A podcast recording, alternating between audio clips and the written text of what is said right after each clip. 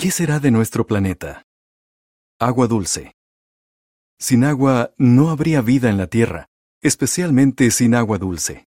De hecho, todos los seres vivos estamos compuestos principalmente de agua.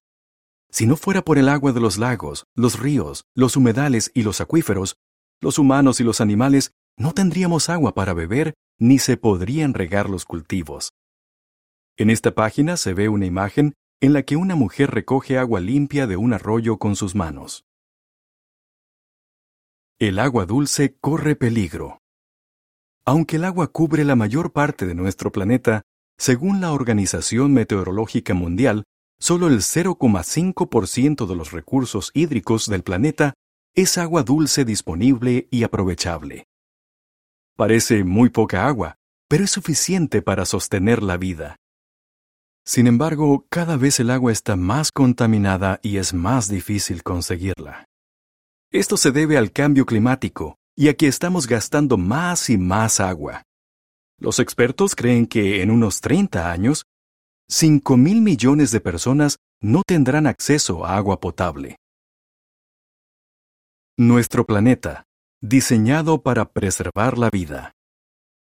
La Tierra está diseñada para que siempre haya suficiente agua para todos. Además de sus procesos naturales, el suelo, los seres vivos acuáticos y hasta la luz del sol contribuyen a purificar el agua. Veamos algunas pruebas que demuestran que nuestro planeta está diseñado para preservar la vida. Está demostrado que en el suelo ocurren procesos que pueden eliminar del agua muchas sustancias contaminantes. Se ha visto que en los humedales hay plantas que absorben el nitrógeno, el fósforo y los pesticidas. Los científicos han descubierto procesos físicos y biológicos que purifican el agua contaminada por sustancias orgánicas que se producen de forma natural. El agua, al fluir, disuelve estas sustancias contaminantes, y los microorganismos las descomponen. Las almejas y los mejillones de agua dulce pueden extraer del agua sustancias químicas potencialmente dañinas en solo unos días, y tal vez de forma más eficiente que una planta potabilizadora. Nuestro planeta retiene el agua gracias a un proceso constante conocido como ciclo hidrológico o ciclo del agua. Este sistema, junto a otros procesos naturales, impide que el agua se escape de la atmósfera y se pierda. ¿Lo sabía? El suelo, un filtro natural. El suelo tiene la capacidad de filtrar el agua. Ese proceso elimina metales, sustancias químicas tóxicas, residuos orgánicos y otros contaminantes.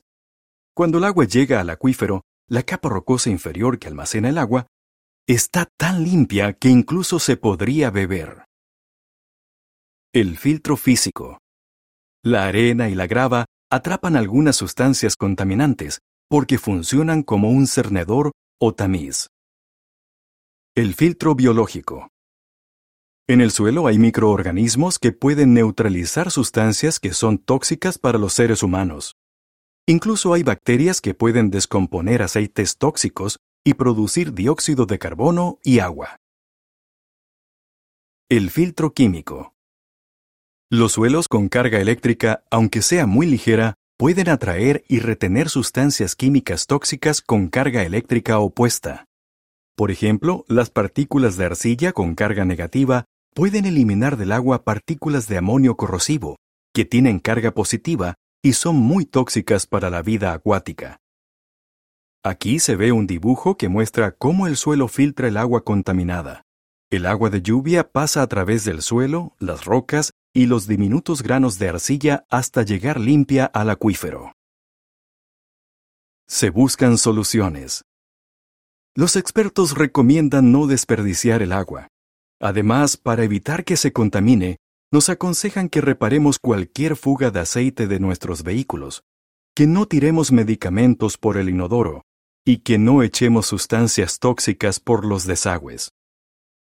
Algunos ingenieros han creado nuevas e impresionantes formas de desalinizar el agua, quitar la sal del agua del mar, con el objetivo de que más personas tengan acceso a agua potable. Pero nada de esto es suficiente. La desalinización a gran escala no es una solución realista, pues cuesta mucho dinero y consume muchísima energía. En el 2021, un informe de las Naciones Unidas sobre el uso del agua afirmó, hay que duplicar el ritmo actual de progreso en todo el mundo. En este subtítulo hay una serie de imágenes que muestran que un hombre repara una fuga de aceite de su vehículo. Utiliza un recipiente para que el aceite no caiga al suelo. Y se ve que un hombre lleva tarros de productos tóxicos que ha usado a un centro de reciclaje para que se deshagan de ellos adecuadamente. El comentario dice, si reparamos las fugas de aceite y nos deshacemos de los productos tóxicos adecuadamente, ponemos de nuestra parte para mantener limpias las fuentes de agua dulce. Hay razones para tener esperanza. ¿Qué dice la Biblia? Dios hace subir las gotas de agua. El vapor se condensa para formar la lluvia. Entonces las nubes la derraman precipitándola sobre la humanidad. Job 36, 26 a 28. Dios creó ciclos naturales para proteger el agua del planeta. Piensa en esto. Si el Creador diseñó procesos para purificar el agua, ¿tendrá la capacidad y el deseo de reparar todo el daño que los seres humanos le hemos hecho a este recurso tan valioso? Ve el artículo Dios promete que nuestro planeta se recuperará en la página 15 de esta revista. Para saber más. El agua tiene propiedades extraordinarias que la hacen esencial para la vida. Vaya a jw.org y vea el video Las maravillas de la creación revelan la gloria de Dios. El agua. Aquí se ve una imagen ampliada de moléculas de agua. Fin del artículo.